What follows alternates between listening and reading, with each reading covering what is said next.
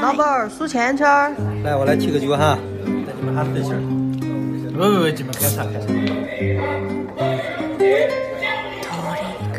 让我尝一下。大家好，欢迎来到今天的九言九语，我是主播七七，我是叨叨。最近我们两个人的生活同步了，因为我们都搬了家。叨叨是从上海搬到了大理，我是还是在斯图加特，但是从公司租给我的房子搬到了自己租的房子。然后在之前的节目里面也提到了这个找房子有多困难，其实搬家也非常的困难。对。然后，其实申请想去大理大学，大概是在和七七第一次去大理旅行之后，呃，应该是说我们第一次在大理旅行的时候吧，我就开始产生了这个念头，因为大概就从那个时候开始，我已经 不想在上海的学校继续工作下去了。但是中间也有过一些波折，不过最后大概在今年年初的时候。嗯，得知就是他们给了我 offer 之后，我还是非常兴奋的。但是因为我这个人就也是感觉不到消息最后落实的那一刻，我我都不能确认这个消息真的会落地，就真的能成真。所以我也一直没有在节目里和大家透露这个消息。尽管大理就好像我们两个的口头语一样，我们两个就经常会提起它。但是现在确实已经去签过合同，而且住进学校分给我的公租房里了，所以。对，就觉得很满足，很快乐。对，就是叨叨搬去大理的每一天都感觉像在度假，就是要不然就是在逛集市，要不然就是在咖啡厅，对，不然就是在咖啡厅门口织毛衣了。因为我是学期中去的嘛，就是大概是四月四月中中旬的时候才刚刚去报道。嗯，之前因为离职的手续也比较麻烦。所以，相当于这个学期已经进行了一小半儿，然后也不可能给我安排什么教学，或者是，嗯，至少应该不太可能给我安排教学的工作了，所以就少了很多工作量。而且，我觉得我我的院长也是一个很佛系的人，嗯，因为我去找他聊后面的工作计划还有研究计划的时候，他就跟我讲说：“你这个学期先好好适应一下学校的生活。”然后 刚好也有。大概是，嗯，学校里其他部门的人来找他谈事情，然后我感觉他就把我打发走了，真的是这样的。对我感觉，叨叨本来在上海属于是那种比较佛系的老师，结果到了大理以后，变成他去找人要工作，结果别人还不给他。嗯，我先来。讲讲讲我的这个公租房吧，我觉得现在在大理的租房市场，我这个公租房简直是不知道是多少人梦寐以求的房子。就根据我们两个认识的房产中介的讲法，就是在大理大学所在的那条路上，那条路本来叫洪胜路，但是大家好像都叫它大学路，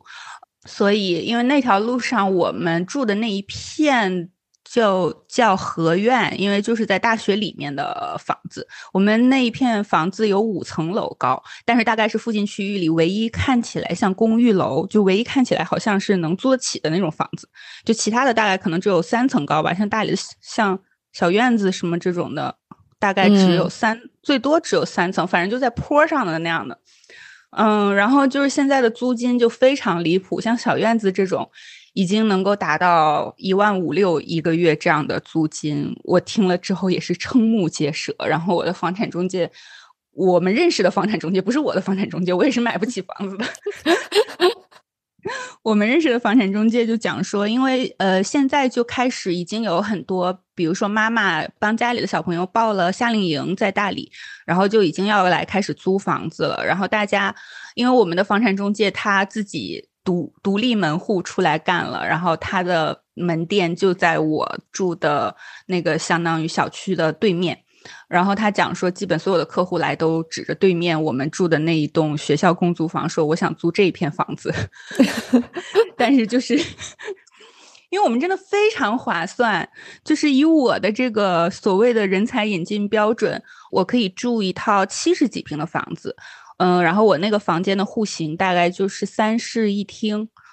嗯，当然每个房间每个卧室哈，每个卧室都不是很大的样子，但是确实就是有七十七十几平，因为感觉它的公摊面积也比较小，但是每个月大概租金就四五百块钱这样。我感觉我好像捡到了一个巨大的便宜，特别高兴。对啊，现在大理都给人一种去不起的感觉。就是五一的时候看到各种朋友圈人山人海的照片，然后听你讲的这个房价上涨，我就觉得好夸张呀。包括看之前 Jason 呃公众号里面的文章，就说五一期间好像有的人都会掏好几百万，然后把一个地方租好几年这个样子，我觉得好夸张啊，真的。太离谱了，因为我之前去逛那个一一家中古的餐具店，然后因为跟那位店主聊的也挺挺聊得来的，然后他就跟我讲说，之前还有人来跟他讲说，他他们想组团，就是大概几个人吧，这样的一个很小的旅行团，然后来大理旅行，让他帮忙找一个向导，然后他就问说，那你们的要求是什么？然后消费的。预期是什么？然后他们讲说，就希望玩的深度一点、小众一点，消费的预期大概就是每天每人一万块钱左右。我我都可以去，我觉得。然后，这这这个这个确实有点超出了我的消费想象。我想说，一天一万块钱，那住的上面住的好一点，吃能吃什么？因为我觉得我每天吃一碗米线就十块钱 午饭。对啊，不过后来想到，如果吃菌子的话，可能会贵一点。那也吃一个两百块很多了，因为我之前我们六个人吃菌子火锅，也就吃了两百多三百。啊，这样啊？那我我对我都想不出他一天一万块钱要干嘛。而且他如果一天一万块钱，可能是不是也不想去我吃的这种十块钱一碗米线，然后环境不佳，就是环境不佳的意思就是你就不要四处乱看，你最好在那个小店小破店里吃的时候，你就只盯着你的碗看，你就你只你只盯着你碗里的米线看，就不要往地上看，也不要往四周看。米线是不是也不能盯得太仔细？对，但是真的感觉大理现在变成了新三亚，哎，就是这种狂热程度让我想到了好多年前的三亚。记得当时好像，嗯，经常会有宰客的行为，就是比如说买一斤虾都会要你好几千块钱，这样，好离谱啊！对，现在是有点这种感觉吧？我不知道大家的，但现在确现在因为和当年的三亚情况又不一样，感觉大家确实也有一种可以自由出行之后的狂欢心理。假如我在国内，如果能自由出行，我肯定会去很偏远的地方吧，比如说像什么格尔木，就是真正的高原、真正的荒原这种地方，我肯定不会想去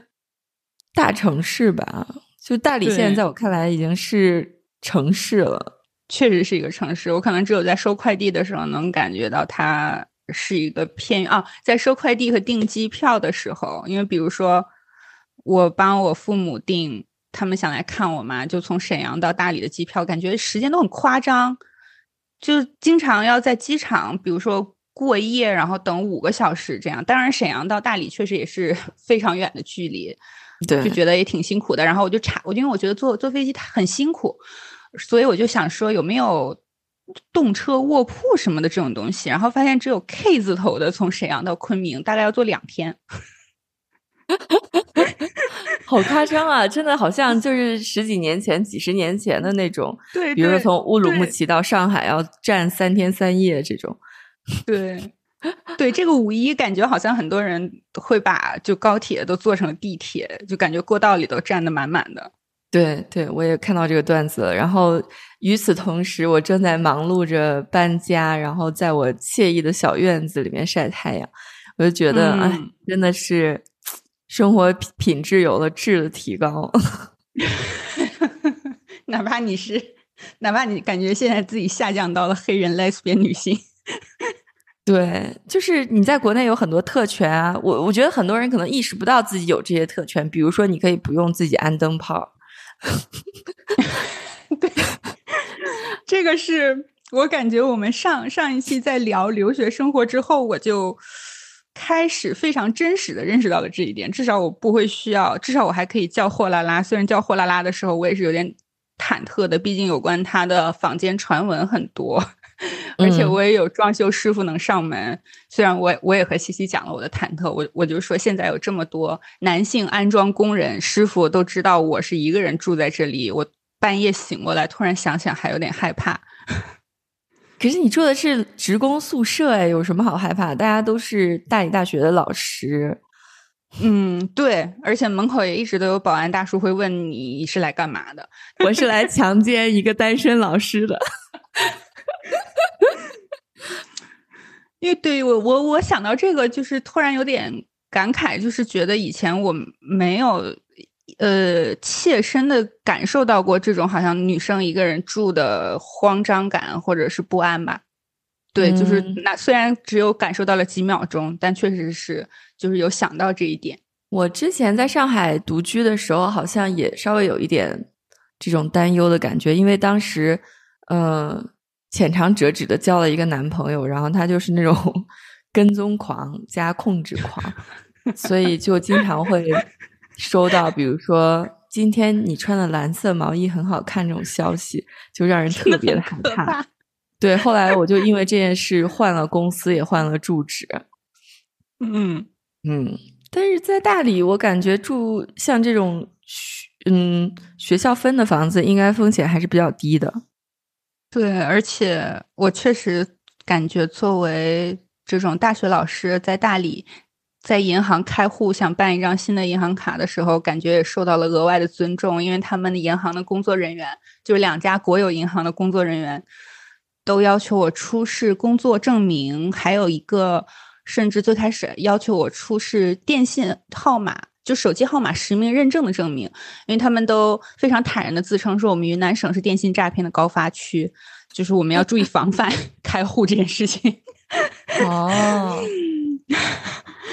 就是对，就是感觉也挺意外的吧，就是他们这样坦然的说出这一点，但我感觉我出示了我的录用证明以后。感觉大家都都对我很友好，其中一个工作人员就直接叫我叨叨老师，就是 在现实中叫叫叫我的姓，就叫我某某老师。然后另一位工作人员就说：“像你们像像你学历这么高的人，到我们这么远的地方来，应该挣的很多吧？”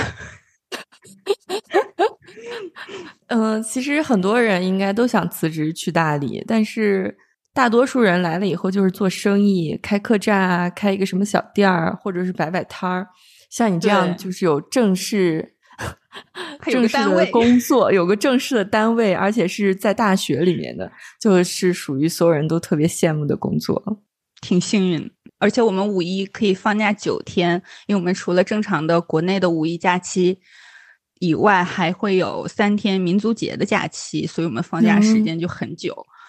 就感觉也很好，而且确嗯，我确实感觉，因为以前我呃去年我们两个去的时候，我们因为想去吃那个朴实烘焙什么之类的，我们不是也经常在学府路就大学路那附近逛嘛？我感觉最近新开了很多很多吃饭的地方，我甚至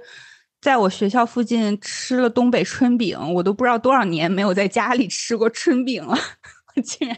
好夸张，竟然吃到了春饼。对，这个就是属于在国外根本享受不到的。就是我不是从市中心搬到了一个相对偏远的，就是属于真正的农村和城市之间的这种城乡结合处。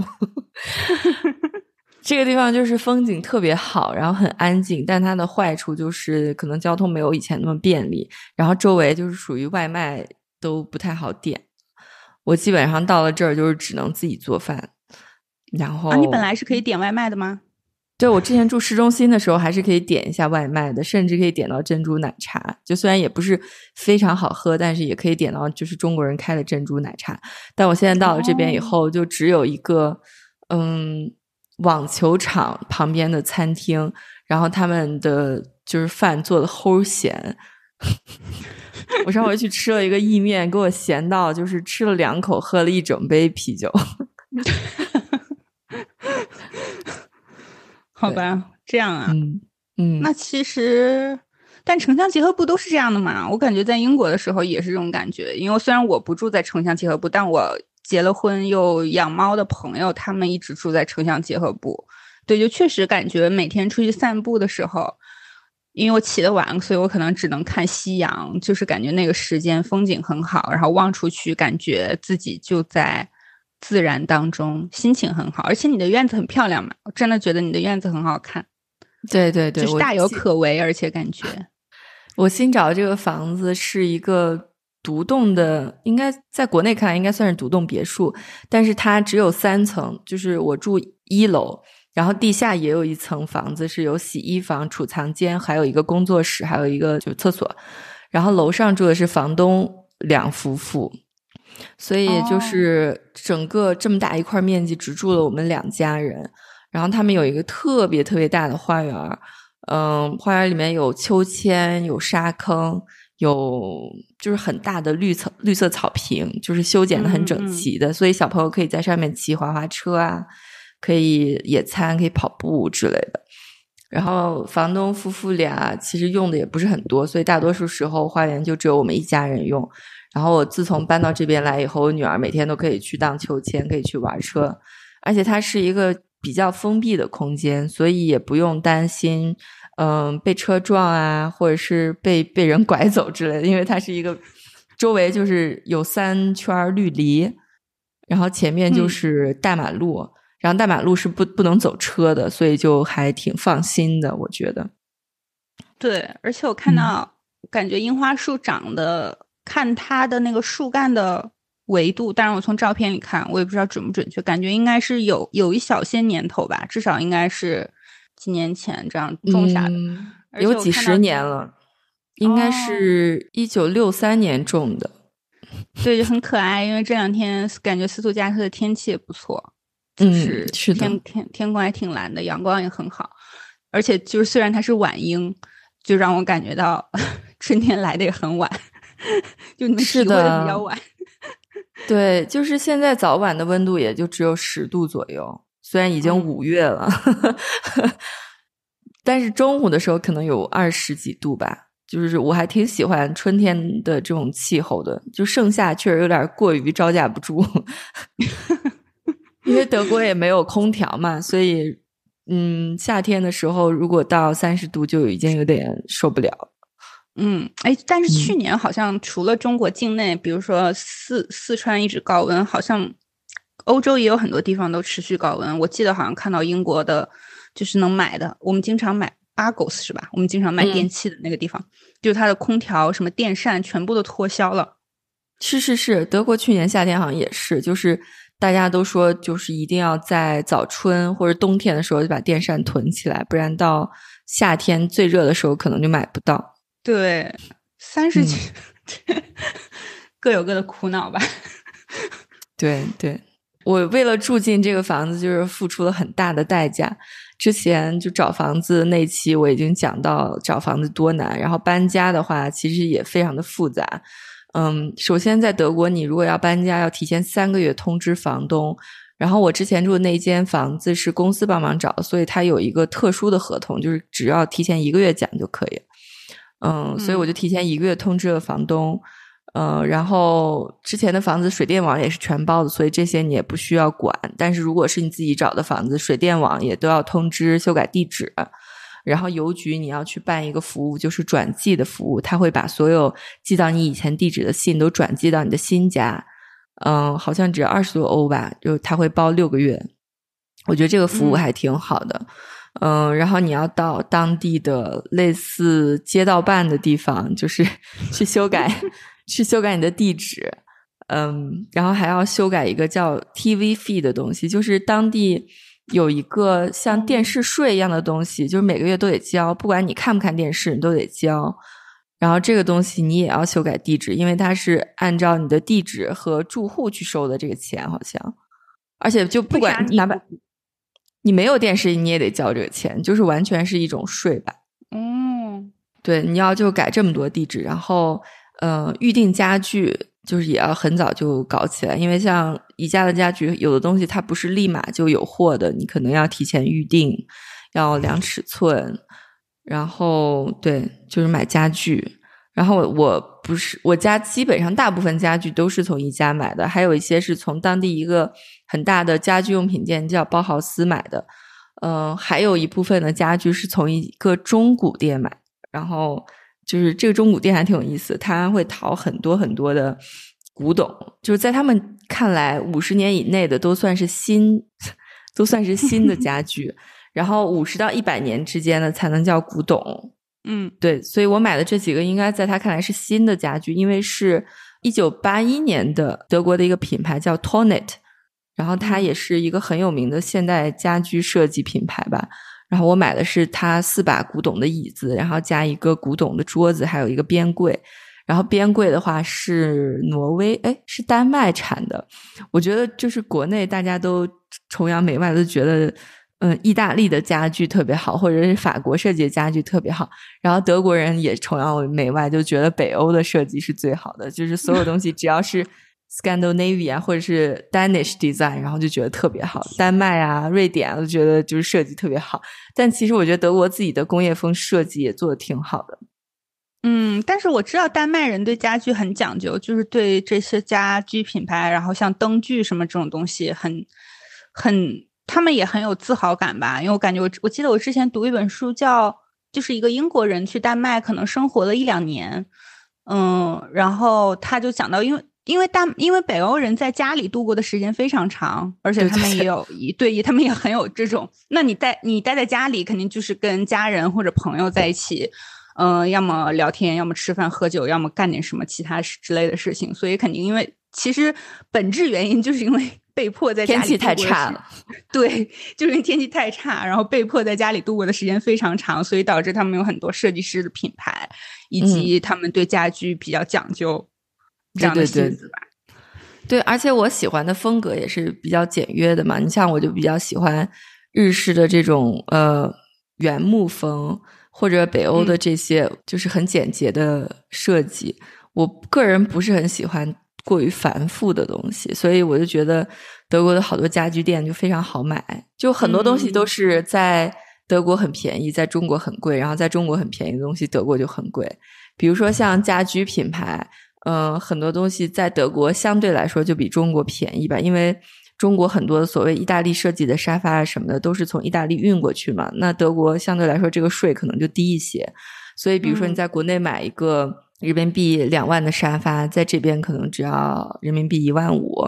就虽然还是很贵，但是我就是说，如果土豪们呃 有这个预算的话，其实，在德国买这种设计师家具是便宜的。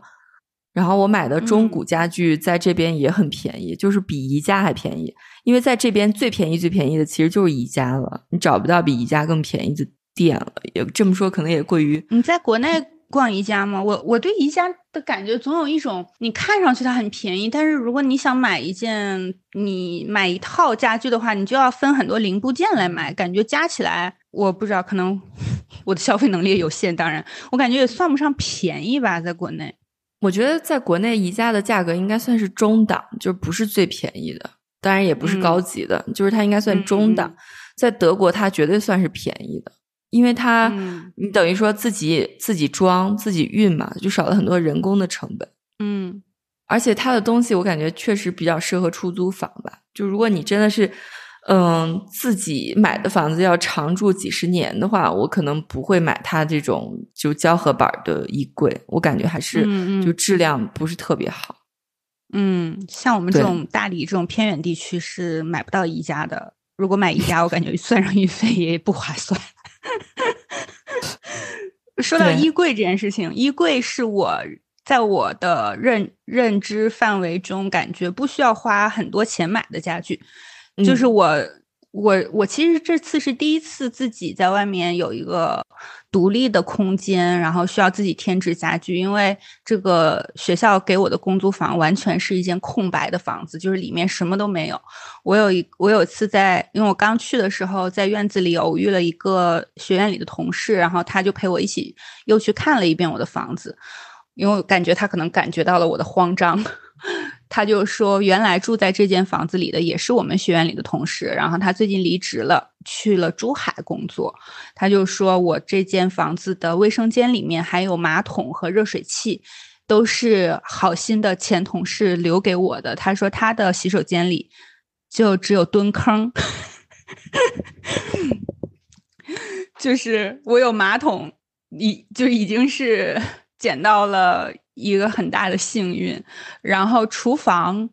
就是厨房，呃，我刚住进去的时候，我的下水道还有点漏水，然后因为那个墙都有点就是皱了，就是墙墙皮都已经有点裂开了，所以请了请了师傅来又看一下，就那个厨房。是我想象不到的样子，我没有想过可以用水泥和瓷砖砌出一些储物空间来，而且大理是不用天然气的。就是我我发现我这个工作房里没有天然气，我就有点嗯，因为我感觉在沈阳或者上海，嗯，都是天然气会通的，然后我那个厨房里是空荡荡的，连炉灶也没有，就只有一个排。抽油烟机，然后下面就是一块瓷砖板，所以我当时就想，那我就买个电磁炉好了，因为我平时自己吃东西也比较简单。但后来我又问了几个其他当地的人，包括可能在民宿工作的，或者是出去逛的时候碰到的人，他们都说大理是不用天然气的，就除非你要么就自己买小煤气罐儿，这样的话可以用天然气，不然就可能只能用电磁炉这种东西。所以。我的厨房我觉得已经无药可救了，因为我也给七七拍过照片，你也能看到那个厨房就是一副我不知道，我感觉 是我想象之外的厨房的样子。我的一个重大的改动就是现在装装修房子，所谓的去客厅化吧，我感觉，就我因为我觉得我对于我来说，我日常所嗯所待的最频繁的一个空间，应该就是我的书桌前。就我在上海的时候也是的，我在上海的时候虽然有客厅，然后有沙发、电视，然后茶几这些东西都有，但是如果我自己在家的话，我是基本上从来不会坐在沙发上看电视的，我都是待在我的书桌前，因为我有一个就是大的大一点的显示屏，就完全足够我用了，所以我买了一张我梦寐以求的木墨的大桌子，我买的是两米的，大概还是一米八的，然后放在我的客厅中间，我觉得特别满足。这是我梦寐以求的家具之一。嗯，对，就是这次比较巧的是，我和叨叨都是拿到了一间完全空荡荡的房子，然后都是从头开始装修的。但是因为叨叨是一个人住，我们是三口人住，所以我要买的家居的数量就是庞大的多。我真的无法理解为什么人类要生活需要这么多的东西，就是小到一颗螺丝钉，大到一个大衣柜。就是所有东西都需要重新购买，我觉得真的搬家是一个很不环保的事情。嗯，对啊，所有东西都要从头来一遍。然后我们这回本来设置了一个预算，然后觉得轻轻松松就超过了这个预算，因为我记得很详细嘛。比如说买一个床单或者买一个杯子，我都会算到我的那个预算表里。然后很快很快就超过了那个预算值，我现在已经不计算，我觉得嗯开心就好。哎，这是为什么？就我当年在上海那个房子也是，就是可能只是大概觉得十万或者出头应该就差不多吧。就比如说，因为当年还会请个装修公司和设计师，然后我们也有一个嗯工程的领队。就最开始感觉是这样的，后来买着买着就已经觉得无暇计算。为什么总是会超支呢？哎，但是我们在西安的那间房子就装修的预算控制的就很低。因为我们就是我当时是在东莞做一个项目，然后东莞离佛山还有叫虎门还之类的，反正就是家具城特别近，所以我就用周末的时间，嗯，坐车去了那边，然后在那边乱七八糟买了好多东西，一共才花了一万二，然后他只要运费三百还是四百就可以拉到西安，然后送到楼上。很划算，因为确实你在网上如果看很多家具，确实都是广东那边发的。对我好像买了七盏灯、两张床、两个床垫、一个沙发，然后一共就花了一万二，好划算。对啊，现在就买了很多很多东西。对啊，但是在德国这种事情就不大可能。就是首先运费不会很少会免费吧，呃，然后。你像宜家的东西，你所有东西都要自己安装，然后这个就属于在国内从来不会考虑的，因为大家一般把家具送来都会给你装好，对吧？或者你自己找找一个师傅，可能也就几十块一两百就好了，就给你装好了。而且基本上你当天约，可能隔隔一两天就可以，或者当天或者隔天就会有师傅来你家给你装好。嗯。但在德国，你可能就要提前很久预约师傅，而且在德国现在好像电工和水管工特别的缺。我真真觉得你们俩派一个人去学一学这些东西，因为因为你的灯不是其实并不贵，你的灯灯灯具们本身并不贵，可是安装费用就很贵，对吧？对对对，安装灯就是我本来指望着我某一个同事来帮我安的，结果后来我发现我买了十二盏灯，我就觉得有点不好意思，因为之前的房客就是比较粗糙吧，它好像灯都没有更换过。比如说像我现在待的书房的这个灯，它之前用的好像就是那种呃紧急通道用那种红色的大灯。就照的啊，对啊，就很丑啊，而且而且它也没有装好，就是还有一部分的线露在外面，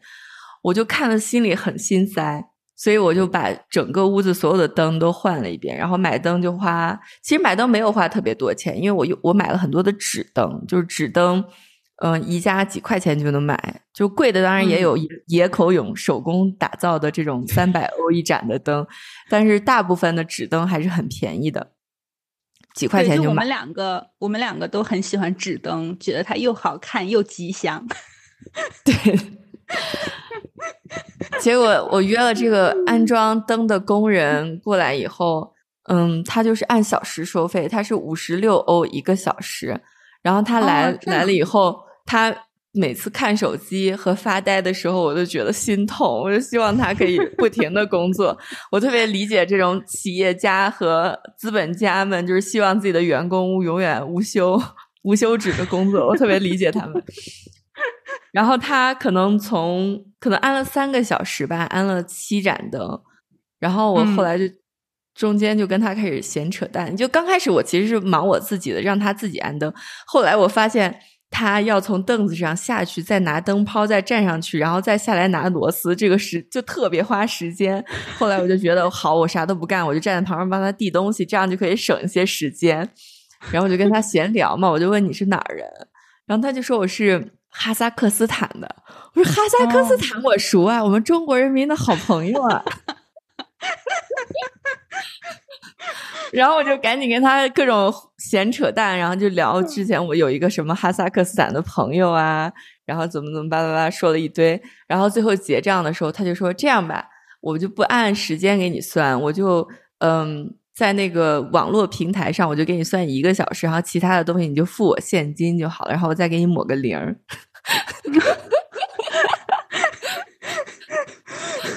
真的是亚洲人民的情谊。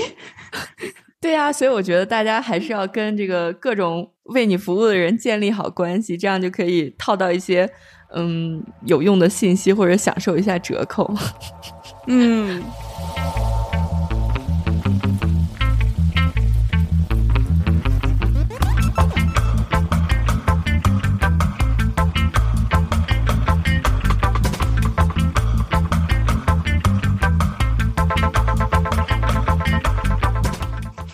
对，但是他最后走了以后，我们家还有四盏灯没有安，然后我就那天就想说，这个不可能多复杂，咱们研究生都读下来了，连个灯不会安吗？然后我就到 YouTube 上去查，就怎么安灯。后来一发看，就发现确实挺简单的，而且我们问房东借了一些工具嘛，就是有那种工具，它可以测量，就是这个墙下面有没有电线，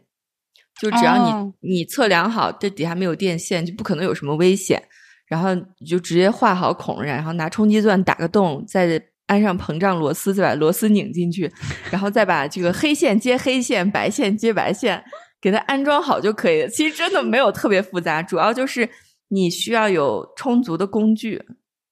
比如说拧那种，嗯。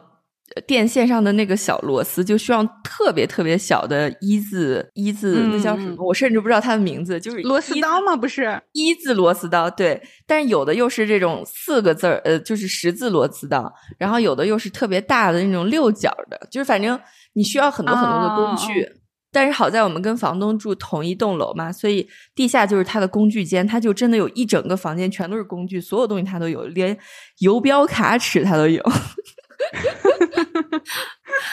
所以我们就全都问房东借，然后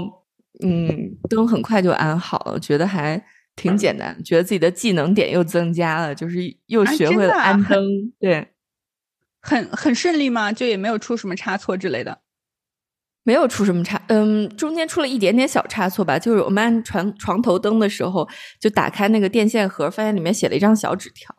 然后是房东写给自己的，应该是好多年前给自己写的，然后我们就拿给房东，结果房东看完那个纸条以后过来修那个电线，过一会儿就修好。我觉得房东好厉害啊，六十多岁的人，又会修水管，又会修电线，又会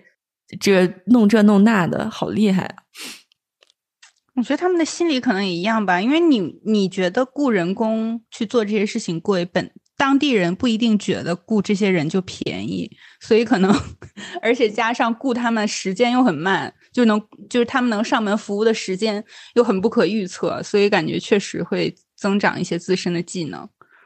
对你像这些东西，可能你就是在国内压根儿就没有机会学的，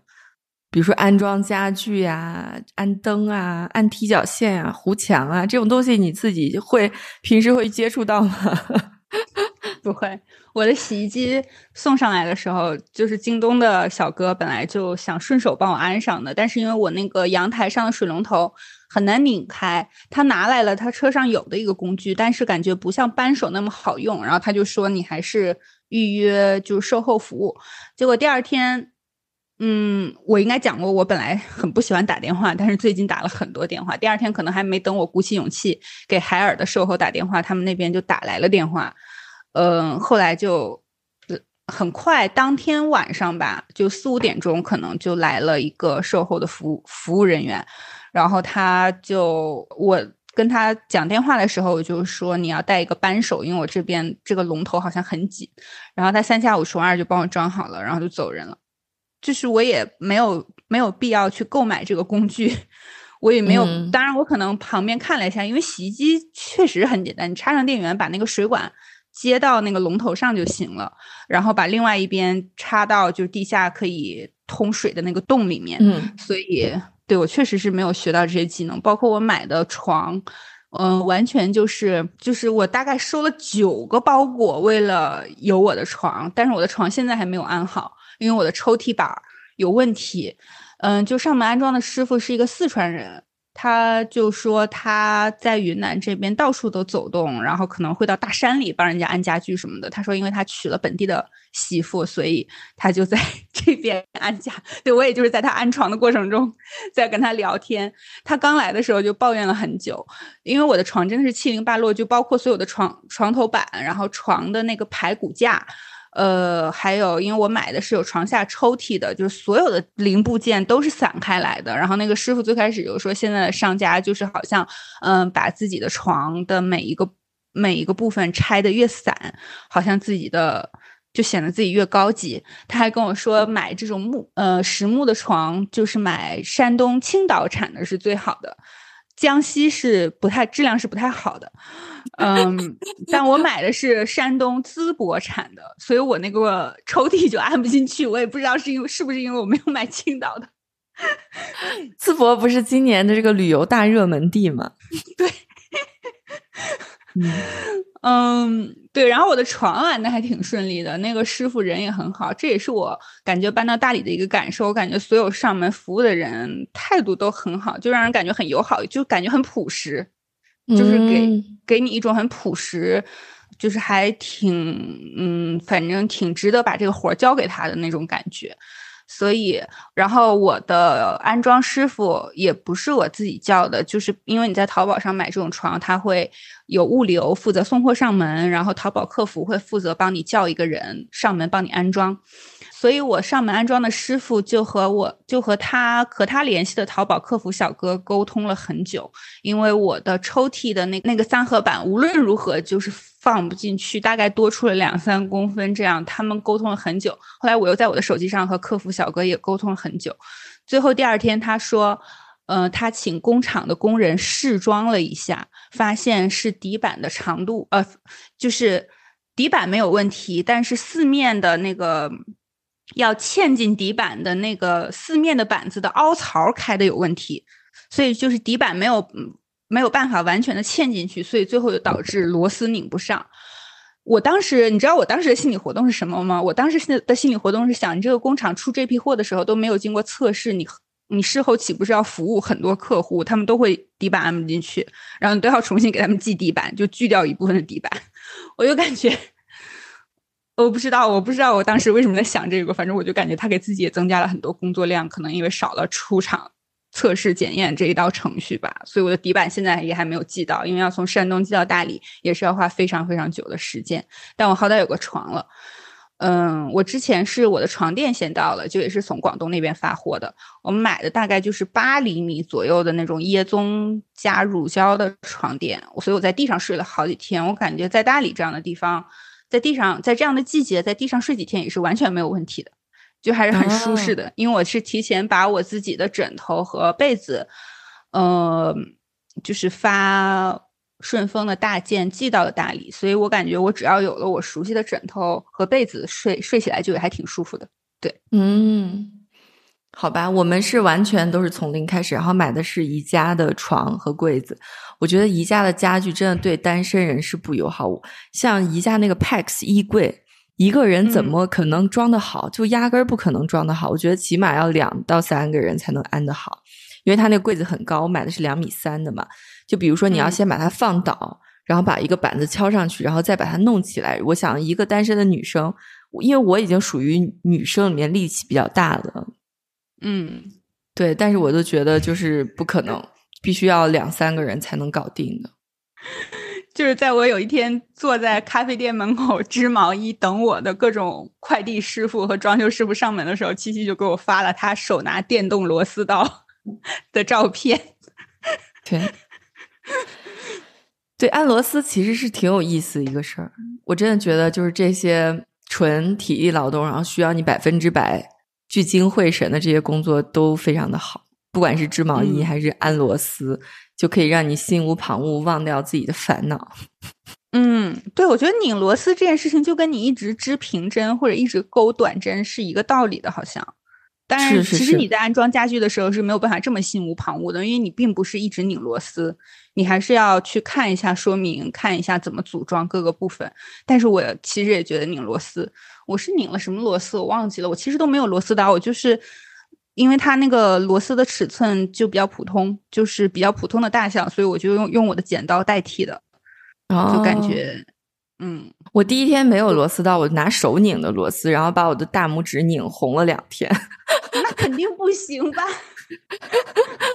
所以工具真的非常的重要。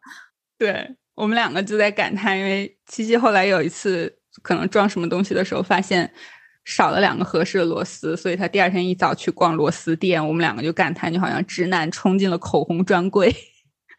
是的，就每个看起来都一样，然后居然它的螺纹不一样，然后它的头不一样。我去拿给那个我，我看到两个螺丝完全一样，然后我去问那个柜员，我说这两个螺丝是一样的吗？因为我看型号不一样。他说哦，这完全不是同一种螺丝。对，而且德国这边就包豪斯里面买螺丝是称两的，就是你你买几颗，比如说买五 颗，然后他会给你一个小秤，然后你称重量，它是比如多少钱一公斤这样子。哦，嗯，好神奇，没有想到过还有这种结算方式。对啊，而且还有几百个品类的螺丝啊，真的很难找啊。嗯，对啊，反正这回也学到了很多新的知识吧，而且我觉得。嗯，你人生中所有的经历都是你自我认识的一个途径。像这次装修和搬家，我就觉得我又对自己多了一些新的认识。我发现我自己并不是我想象中的新时代的坚定的科学家精神的传承者和信奉者。那是什么东西？我觉得自己很迷信。你展开讲讲。对啊，比如说我这次就特别犹豫不决，要不要买白色的纸灯在家里，因为我非就是个人来说，我很喜欢纸灯。嗯，如果大家去小某书或者是 Pinterest 上面搜野口勇或者是 Hey 的那个呃纸灯，我觉得都特别好看，就是尺寸越大越好看。嗯，但是对于中国人来说，我总觉得就是白色的纸灯笼还是有一点。就是心里直打鼓的。我就一直在想，就是如果有一天我爸来德国看我，肯定看到我的灯就会就会评价。就觉得而且我不是一盏盏哦，我不是一盏哦，因为我家里有四盏纸灯笼，白色的纸灯笼。然后我就当时就心里特别直打鼓，一方面是我自己的喜好，另外一方面就是家里人的眼光，还有其他同事的眼光，其他中国同事的眼光。然后后来我觉得，但是你的伴侣有评价这件事情吗？他没有，他挺无所谓的，他可能是一个纯正的马克思主义者吧。对呀、他才是什么现代科学精神的坚定的践行者。对啊，后来我就没管了，然后我就买了那个纸灯，然后也安好了，我觉得也挺开心的。然后还有一件事就是，我搬家的时候，在这个呃所有所有证件的底部，然后我的伴侣发现了一个观音护身符，是吗？然后他说这啥玩意儿，要不要扔了？我说不不不不不不，可千万不敢扔。就是这个南海观音的护身符，是我在第一份工作的时候就刚入职，我没有告诉任何人我在哪家公司上班。嗯，然后有一天我我们公司的保安跟我说，我收到一封信，然后上面写的是某先生，就是我的姓氏，然后某先生，然后打开以后里面什么都没有，就只有一个南海观音护身符。这么诡异的事件吗？是的，然后我当时就特别的进退两难，你就觉得，嗯，首先会是谁寄给我这个东西呢？因为没有人知道我在这里上班，而且谁会管我叫什么先生呢？这感觉你 你得是像冰心、什么杨绛这样的大家。对啊，就是为什么会管我叫什么先生？所以我当时就是觉得，第一，我我不确定这个人是否跟我有任何的关联。然后其次，他怎么知道了我在哪里上班，姓什么？然后为什么要寄给我南海观音的护身符？然后我当时就说，嗯，这个扔掉也不太好吧，我还是留着。然后，所以这么多年，我已经工作九年了，我就一直都带在身边，走哪儿带到哪儿。然后我现在在德国，我搬家我也要把它带着，因为我害怕扔掉不吉利。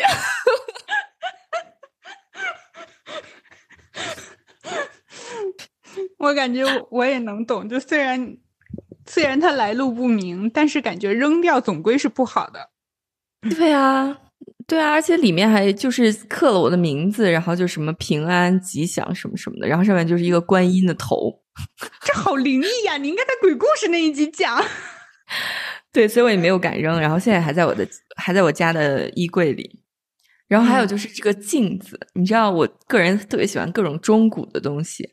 嗯，可能也因为我的阳气比较旺盛，我也不用害怕这个这个有什么不干净的东西附着在上面。因为我之前跟同事去泰国出差的时候，我不是买了很多那种古董店的耳环，他就说啊，你怎么知道这是死人还是活人的？然后我说啊，无所谓吧。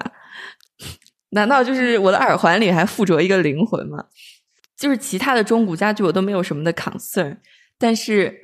嗯，我这次买了一个中古的镜子，就是一大面镜子，应该有个一米二，就是可以照全身的这种镜子。然后当时哦就是还跟我认识的其他台湾家长有聊一下这件事儿，他说，嗯。这个怎么说呢？如果你信这些东西的话，你可能就最好不要买；但如果你无所谓的话，可能就没关系。然后后来我我就还还是买了，但是我觉得自己会对他有所犹豫这件事，就让我重新认识了自己，就是一个迷信的女人。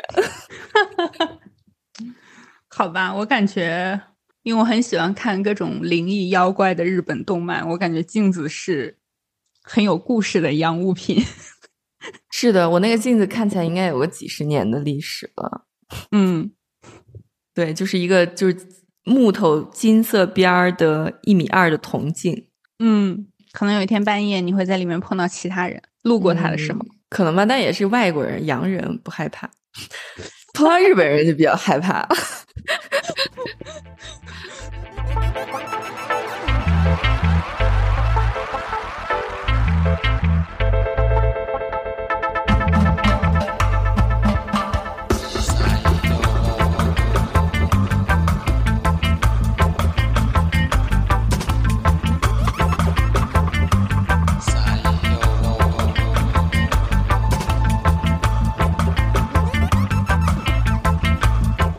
对，我也打算买一个全全身的镜子。我感觉像全身镜这种东西，对我来说感觉也是必需品。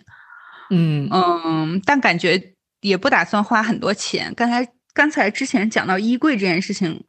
我也是这样想的，因为就上网一搜衣柜都好贵，就是衣柜很贵，衣柜真的很贵，我就觉得不值得在上面投入这么多钱。我现在打算就买一个金属架子的衣柜吧，就是大概就是它可能价价钱比较性价比比较高，而且我感觉它有很多挂衣服的空间，可以把我的衣服都挂起来。嗯，如果买木头的或者是这种各种板子的衣柜，我感觉它的储物空间也很有限。嗯，所以可能打算买一个金属的这样的衣柜。另外，我我就是也在搬进这个空房子的时候，有跟七七一样的感慨，就是人类要住进一个空间，竟然需要买这么多的东西。我当时就想说，我说山顶洞人也没有想象自己以后进化出来会进化成这么麻烦的样子。就是光是电器，就首先很让人，就是在选择方面吧，比如说你肯定要买电冰箱。也肯定要买洗衣机，我觉得这些东西都是必须的。然后，像我如果日常吃东西的话，我肯定需要一个烤箱，因为烤箱对我来说可以烤面包，也可以烤蔬菜，就是可以烹饪很多东西。然后我最近我可能还在想，我还需要一个鞋架，嗯，不然门口的鞋子可能堆在那儿就没办法。但是我想的很清楚，我的客厅是不需要沙发和电视的，因为我爸妈他们打算来大理看我，然后他们就问我说：“那没有沙发和电视，我们去了之后住在哪儿？”不是我，我们去了之后坐在那儿。我说，反正我不需要这两样东西。如果你需要用的话，你可以自己买。我可以把这两样东西安排在北屋，到时候你们两个就在那个房间里看电视。在录节目之前，我我也在和之前跟我们一起聊天的西瓜交流这件事情。我就说我的客厅里是没有沙发和。电视这两样东西的哦，不过我买了一个，就是我的，因为我需要一个比较大的电脑的显示屏，所以我请我的朋友邵总来推荐这个东西。我买了一个，我新买了一个二十七寸英寸的四 K 的显示屏，我感觉这个四 K 的显示屏治好了我的近视，我感觉我的眼神都变得犀利起来了，只是屏幕的像素变高了吧。对我这打开一个 Word 文档，都感觉我的我的视力变好了。就这个四 K 的显示屏还是很香的感觉。嗯，对。然后西瓜说他有小孩嘛，他当时其实也是觉得不需要电视，包括电视柜、茶几这些东西的。但是可能家里的老人觉得坚持要买，但事实上证明现在就是在落灰。哦。嗯，我是一个相反的例子，因为我从来都没有拥有过电视。我回想了一下，就是从我独立门户开始，我就从来都没有拥有过电视。我之前拥有过一台嗯投影仪，但是用的频率也比较低，因为你要把它拿出来，再接上线，然后等它启动，你再投屏，就这个过程可能要个十分钟、二十分钟。你总觉得是一个非常值得看的九分电影，你才会值得去做这件事儿。所以每次看电影都像是一个仪式。我们只用它看特别好看的电影。嗯，但这有点打消了我想买一个投影仪的念头，因为我的我不是有三个房间嘛，我感觉平时就是我一个人待在那里面，我我也许可以把一个房间。放上衣放衣服，然后加上可能有一个沙发或者有一个投影仪来看电影。但听你这么一说，我感觉我大概买了可能也会 懒得用，吃灰是吗？对，就像好多人买那个洗脸机一样，最后也就是吃灰啊。就是那个抖抖抖的硅胶的那个洗脸的，很多人买的都吃灰。知道。对。嗯，但是这次我搬家买了一个电视，因为我们的客厅巨大，就是以至于我们两米三的沙发放在这儿都显得空荡荡的。嗯，我感觉欧洲的很多房子都是这样的格局，就是客厅非常大。对，然后我就想说，可以重拾一下当年夫妻俩一起嗯看电影的美好时光，然后就买了一个大电视。而且因为我们住在穷乡僻壤的地方，娱乐活动也比较有限。我可以想象，冬天可能就是窝在家里当这个沙发土豆吧，就看看电视之类的。就是从以前从来都没有这个需求，然后这是新拥有的一件家电。嗯，然后这个新家还有一个特别重要的事儿，就是我们拥有了洗碗机，这是我们以前从来不曾拥有过的一个 电器。然后就觉得生活品质有特别大的提高，因为它可以把所有的把你所有的杯子和碗都洗的这个油光锃亮，就我的杯子会发光哎。就是我之前讨厌的一件事儿，就是我的杯子洗完以后，它的水垢干在上面，会有一个一个的圆形的水垢。嗯嗯嗯嗯，对，但现在我就没有这个困扰了，因为每个杯子被洗的发光。对，我也觉得洗碗机还挺有用的。但是我在上海家里是没有洗碗机的，但我去我的朋友就陈老师家的时候，我发现他们的洗碗就是洗碗机还是需要你大概把里面冲一下，再把它放进洗碗机里，是这样吗？嗯嗯嗯，比较适用于大家庭，就比如说一顿饭有十五个盘子。多大的家庭？家里有矿的那种？没有啊，你像我一般就是做饭准备菜，可能都要五个盘子，我就会把每个菜都切好，先放到一个盘子里，然后再倒到锅里嘛。然后等于说你还没有吃这个饭，你就已经有五个空盘子要洗了。好，那我懂了。嗯，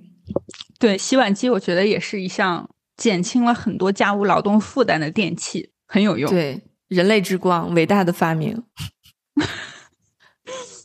哎，所所所以你的厨房里都买了啥？你的厨房里有什么电器？我厨房里面没有新买电器，都是之前哦，有只有新买一一台咖啡机，除此以外都是之前有的微波炉，然后榨汁儿机，嗯，空气炸锅，别的就没有了。就空气炸锅完全是因为我的同事。凑单，然后我就顺便买了一个。其实用处也不是特别多，感觉。嗯，在国内用处还是挺多的。你点的很多炸的外卖都可以用气炸锅来加热，我觉得特别好用。炸鸡什么之类的，炸杏鲍菇 这种东西就是特别好用。而且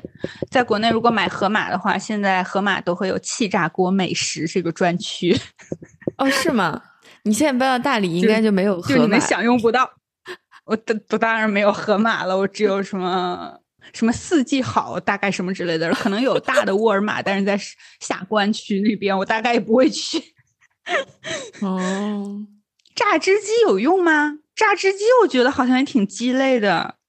我的家属每天早上都要喝一杯牛油果草莓奶昔，有用，就是他反正每天早上都要喝。好爱莓果类的东西啊。我每天早上都要喝咖啡，所以咖啡机是是用的频次比较高的。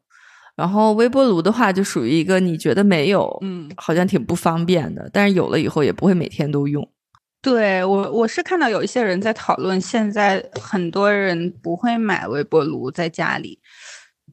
但是。事实上，我在英国租房子的那一年里面也是没有微波炉的。但因为我当时吃吃饭特别简单，所以我之前用用到微波炉的场合也仅限于早上吃麦片的时候，所以我就买了个小锅，就改成用小锅来煮麦片。所以微波炉这样说起来，我打算再观望一阵子，看看我是不是需要它。还有一个让我不知道如何处理的东西，就是床头柜。哦，因为我新买的，因为我给自己买的这个床 就还挺矮的，然后因为我买的是张一米八的大床，然后我就先现在就只放了我自己的一个枕头，所以我可以把我所有要用的东西都堆在旁边，比如说我睡觉前会看的书，然后要用的护肤品，嗯，然后我的水杯就可以直接放在地板上，因为我的床比矮，伸手就可以拿到，所以。我就在想，就是一些还有包括像厨房是应该有一个置物架等等什么这些，现在因为有很多，大概就是我我说的置物架，可能就是有点也有点像餐边柜的这种东西，嗯，就是感觉可能我们从社交媒体中吸收的信息太多了，就觉得这种东西是好像应该有的，是一个。嗯，在一个房子里面生活的必需品，但是仔细想想，又觉得自己好像也用不太到。还有，比如说像地毯也是，就是你觉得有了它以后，家里的这种氛围肯定会有很大的提升，但是实际上，对，就是它就特别的藏灰，而且清洗起来也很困难。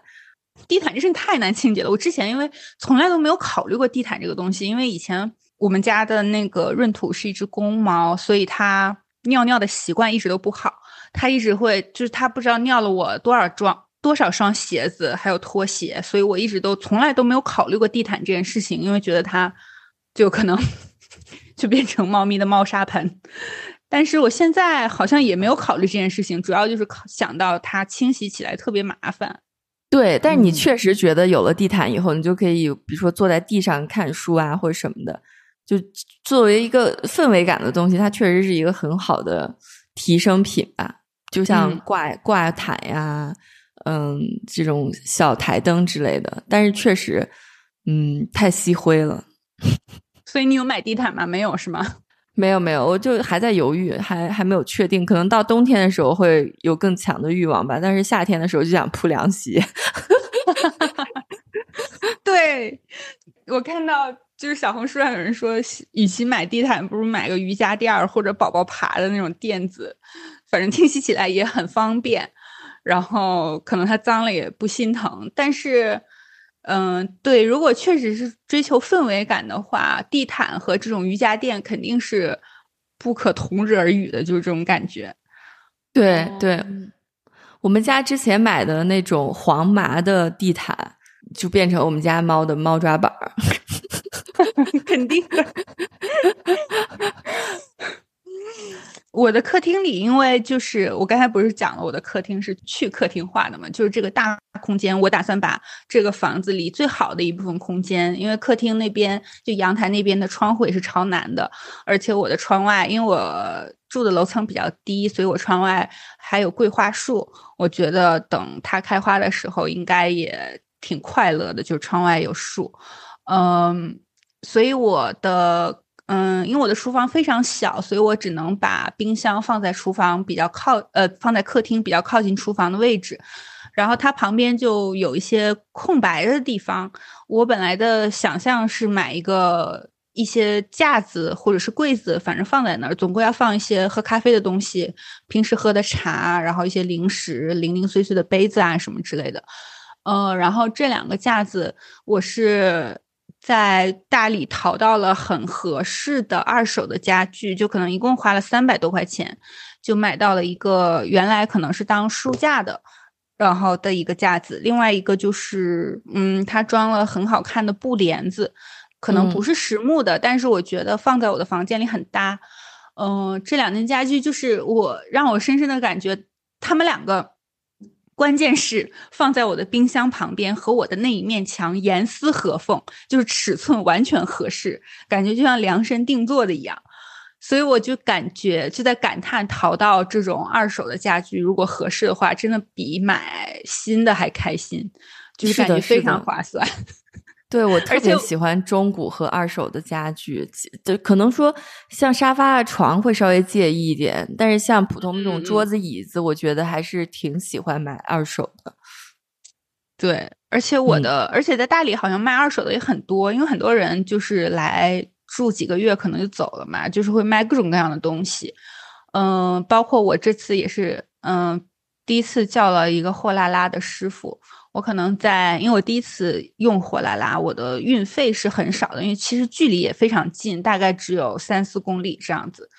呃，但我选的是货运服务，所以我的那个，然后是去大理的小院子那边取取这两个架子，就小院子那边，嗯、我我以前住过一次，就是以。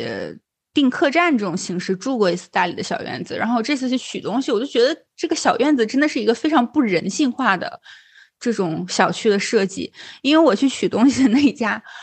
呃，就是从可以停车的地方走上去非常远，它就相当于在一整片区域的最高处，然后它还是住三楼，哦、然后它三楼，因为它叫小院子嘛，所以。就是这一片园区，每一家肯定确实是都有一个小院子，但是就感觉走上去非常远，嗯、而且你感觉你的院子也是不和大地接触的，就是你还是没有一种站在土地上的感觉。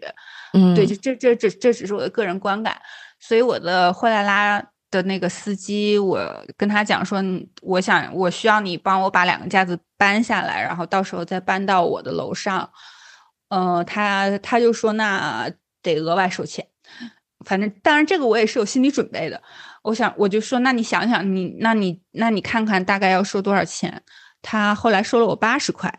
就是嗯,嗯，就是两个架子搬下来，然后再搬上去。我觉得也在我可以接受的范围内，所以我就同意了。然后在回去的路上，我的那个司机就在跟我聊天，他还夸奖了我，他说你这两个架子买的很好，其中一个还是实木的，感觉质量非常不错。他说我之前帮一个人拉他买的书柜，那个书柜一共有五层，有三层都已经淋过水，都已经烂了，而且要从六楼搬下来，就完全不值得买，也不值得用。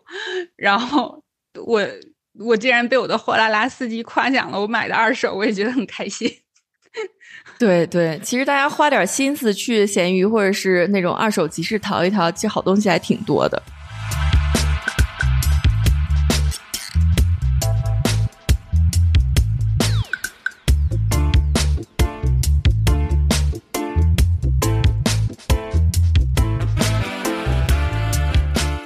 因为基本没有带什么餐具到大理来，我就带了一个。嗯，一个碗是我从英国背回国内，一个碗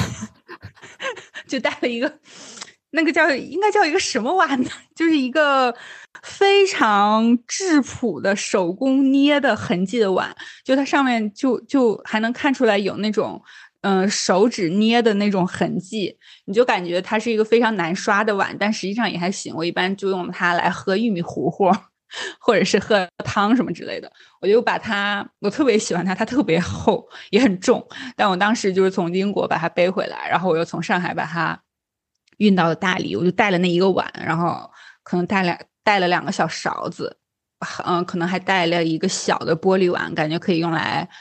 嗯，放麦片或者吃蓝莓等等什么这种东西。所以，嗯，我就去市区，是在叫。银仓路上，反正也是在古城附近吧，古城古古城附近的区域，然后去逛逛到了一家中古的餐具店，就是它大部分卖的东西都是二手的，价钱肯定不能说便宜吧，我觉得就是中档左右，但是确实我淘到了一些特别好看的东西，因为我特别喜欢，我自己特别喜欢斗笠碗这种器型。就下面的底小小的，然后上面会逐渐扩大成一个斗笠的形状。我在那家店淘了一个，嗯，中等大小的斗笠碗，它是黑色的。然后拿起来之后，因为它要卖三百多，我就问那个店主说：“说我说这个碗为什么这么贵？”他说：“这个上面有真的金粉。”我说真的金粉是什么？难道还有假的金粉？就除了喜欢斗笠碗这种器型，我还特别喜欢这种颜色本身是很低调的、比较深的，然后很不起眼的，但是上面有一点点的，好像比较亮眼的或者比较明显的、比较跳脱的这种颜色的装饰。所以那个碗就是带一点点点的金粉，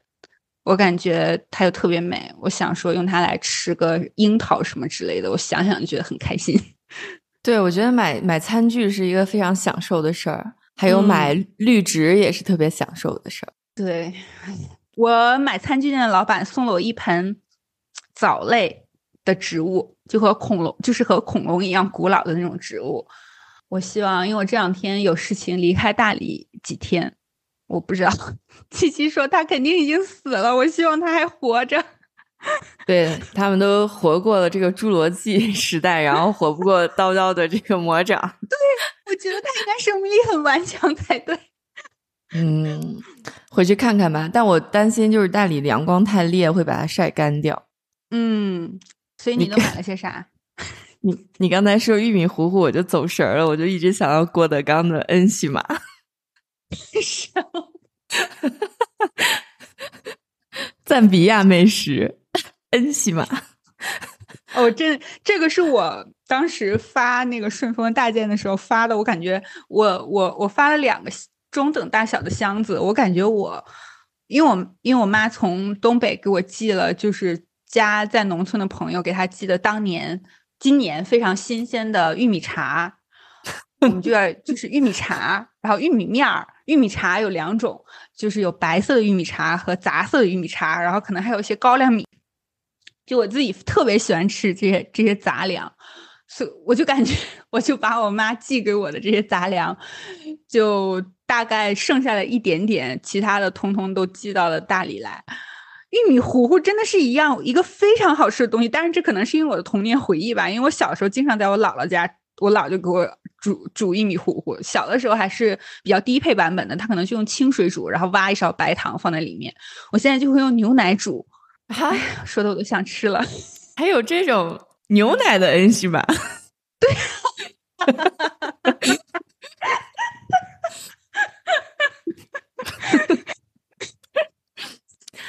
我 想单独在想单单独录一期讲这个家用电器的。除此以外，我可能除了这个家具以外，我就没买什么了。然后我家现在用的这所有的这个碟子、餐具，都是我在中古店嗯买家具的时候，老板说旁边有一箱瓷器，他不感兴趣，我要喜欢他就我就拿走，然后我就拿走了。好好啊。对，我觉得单独去买这一堆东西，可能也要花个一两百欧的，因为我可能拿了十几个碟子，然后两个碗儿，嗯，我觉得单独买可能也要花不少钱的，嗯，肯定的。而且像你这样备菜就要用五个碟子的，感觉很实用。是的，呃，除此以外，我觉得之后的购买重点可能就是绿植了吧，因为我觉得一个家里面。一旦有了一些绿植，立马这个生活的趣味和质感就提升了，真的很不一样。就是我感觉，我大多数就很多时候，我们喜欢去的去做一做的咖啡店，或者是卖这种各种杂物的这种店，其实都是会有这种原木色和绿植的颜色，就这两种颜色搭配在一起，嗯，反正就给人一种待在这个空间里很舒适自在的感觉。对，就是你内心的这种没有被进化完的原始 的特质，对，就感觉自己回到了丛林。等一下，七七还捡了一个很好用的树枝，我看到那个立马就心动了，因为你知道我打算买几买一些挂钩，就家里总归需要一些挂钩来放点东西什么的。我就在淘宝上看，我就我加入购物车的，就是感觉就是各种颜色的，基本上跟你捡的那个树枝一模一样的。挂钩对，因为我们家的大门特别的轻，所以如果你出门，比如说扔个垃圾什么的，然后没有拿一个东西把它堵住，它就会把门带上。然后如果你没带钥匙的话，就很尴尬。嗯，然后我就那天溜达的时候，就看到路边有一根特别长的树枝儿，然后我就灵机一动，我就回去拿刀给它削了削，就变成了一个挡门用的东西。而且它上面刚好有一棵树杈，就像一只手一样，可以把那个门给拦住。然后就特别好使，特别好用，而且感觉它也很好看，就放在那儿，感觉就反正放在家里，如果是我的话，放在我家里我也很会很开心，所以我我也想后面去，嗯，山上捡树枝儿吗？对，往季兆安爬一爬，然后捡捡树枝，而且我想后面，因为我的墙也是空荡荡的，我也想查一查看看怎么做那种植物的标本画。因为我之前去逛逛市集的时候，我买了一幅是，对我当时也拍给七七看了。我买了一幅，就它都是中草药的那种标本画，我觉得特别好看。嗯嗯，就是没有想到过中草药可以有成，就是它的横横横切面，然后晒干之后那么好看。我觉得如果剪点树枝、什么叶子，然后如果处理一下，把它做成标本画挂在墙上，应该也挺好的。对，我觉得家里其实自己动手装饰装饰挺好的，也不用花太多钱。嗯，我女儿之前不是用袜子画了好多画嘛，然后我那天去宜家买了一个画框，可能就九欧吧，然后把它裱起来，立马这个画看起来就有二百欧。绝对有，真特别有高级感。对对，就而且你觉得它对你来说是有意义的，你挂在家里，嗯，就更有你个人的这些特色吧。然后我之前还想再剪一个大树杈子，然后在上面编一些这个华夫格，然后用来挂耳环，我觉得应该也挺好的。然后就把上面穿两个洞，用绳子挂在墙上，这样挂耳环应该也挺好看的。对对对，下面可能打算勾几个杯垫儿什么之类的，感觉这个是我特别需要的。还有纸巾盒什么这种东西。我我已经我已经在勾了，就是纸巾盒，我现在正在进行的过程中。然后我的抱枕垫儿，就是因为是两个五十乘五十的抱枕，就是我就死勾，累死累活勾了半天，就一共勾了三分之一，就是一面的三分之一。你那个工作量真的非常大，因为其实选了有很多痘痘的那种针法。对，就是大家如果勾的话就知道了，就你勾你勾一个痘痘，可能可以。够你勾好好，反正工作量很大。就总而言之，勾痘痘的工作量很大。我们的语言非常的平实，任何人都可以理解，没有任何的深刻的词语。对，没有没有没有。嗯，对，所以我觉得自己动手装饰装饰家里还挺好的。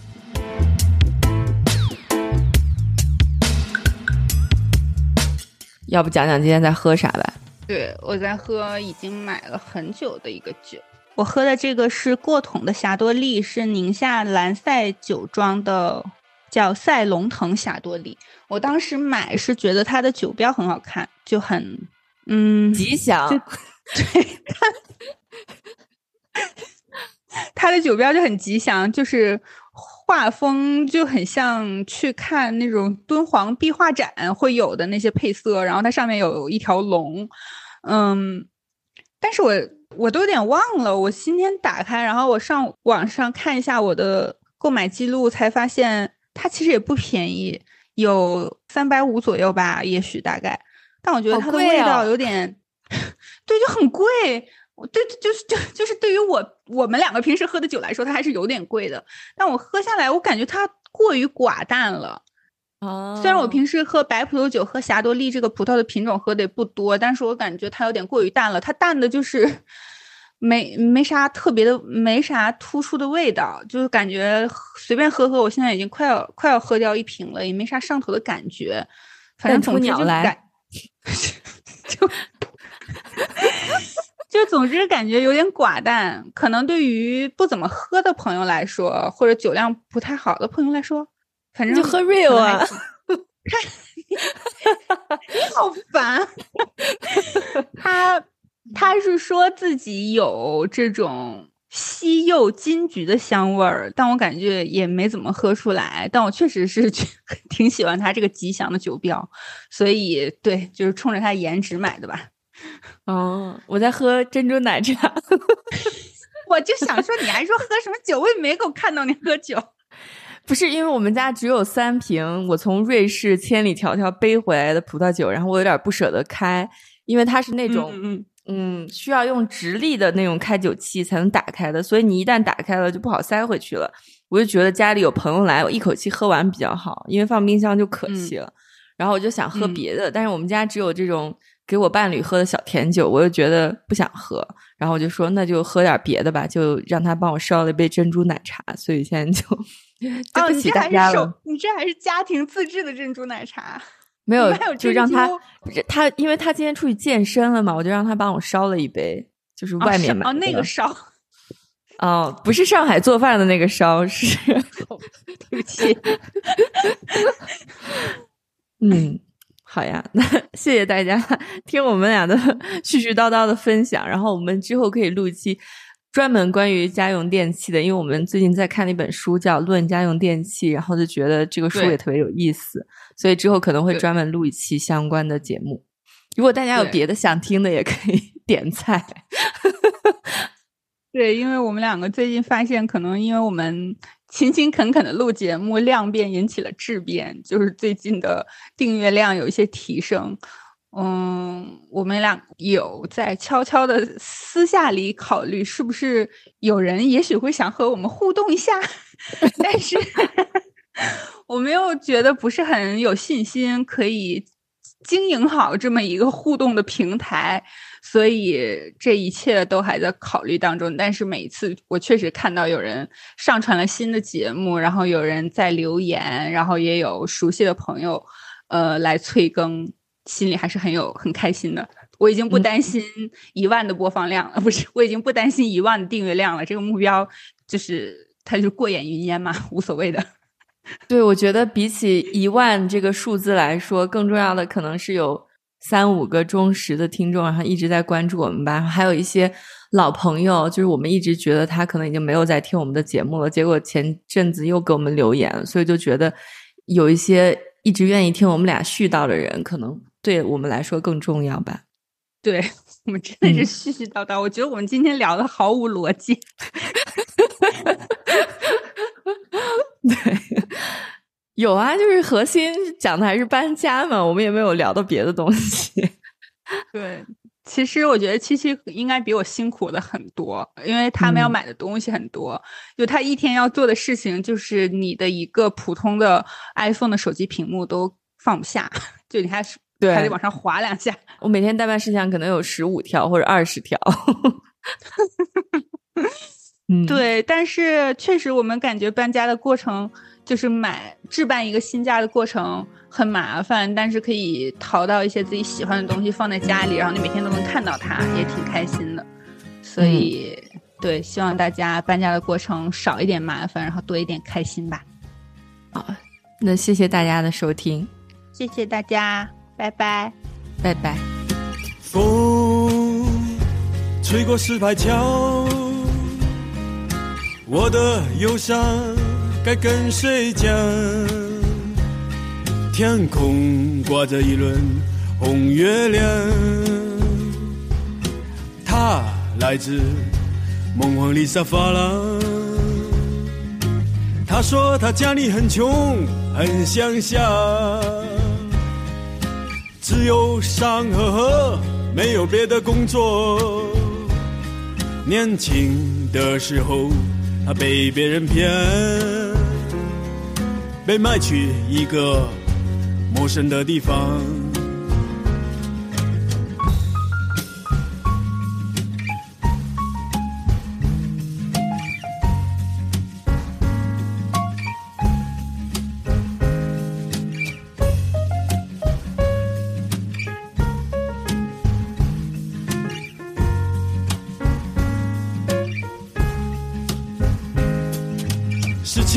有点复杂，我说简单点。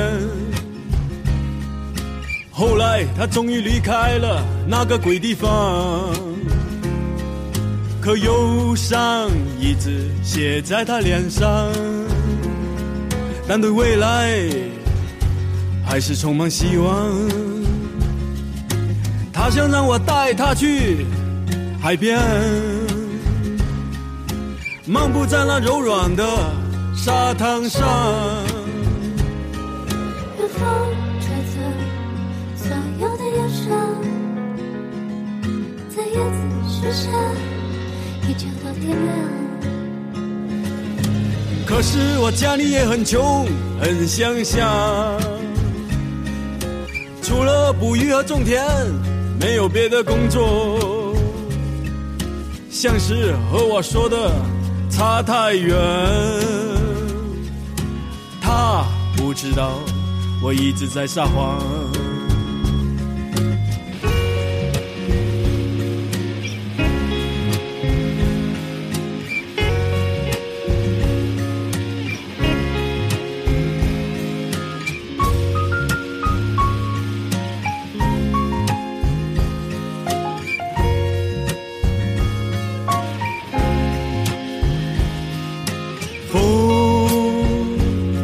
石牌桥，我的忧伤该跟谁讲？天空挂着一轮红月亮，我离开了梦幻里沙发廊。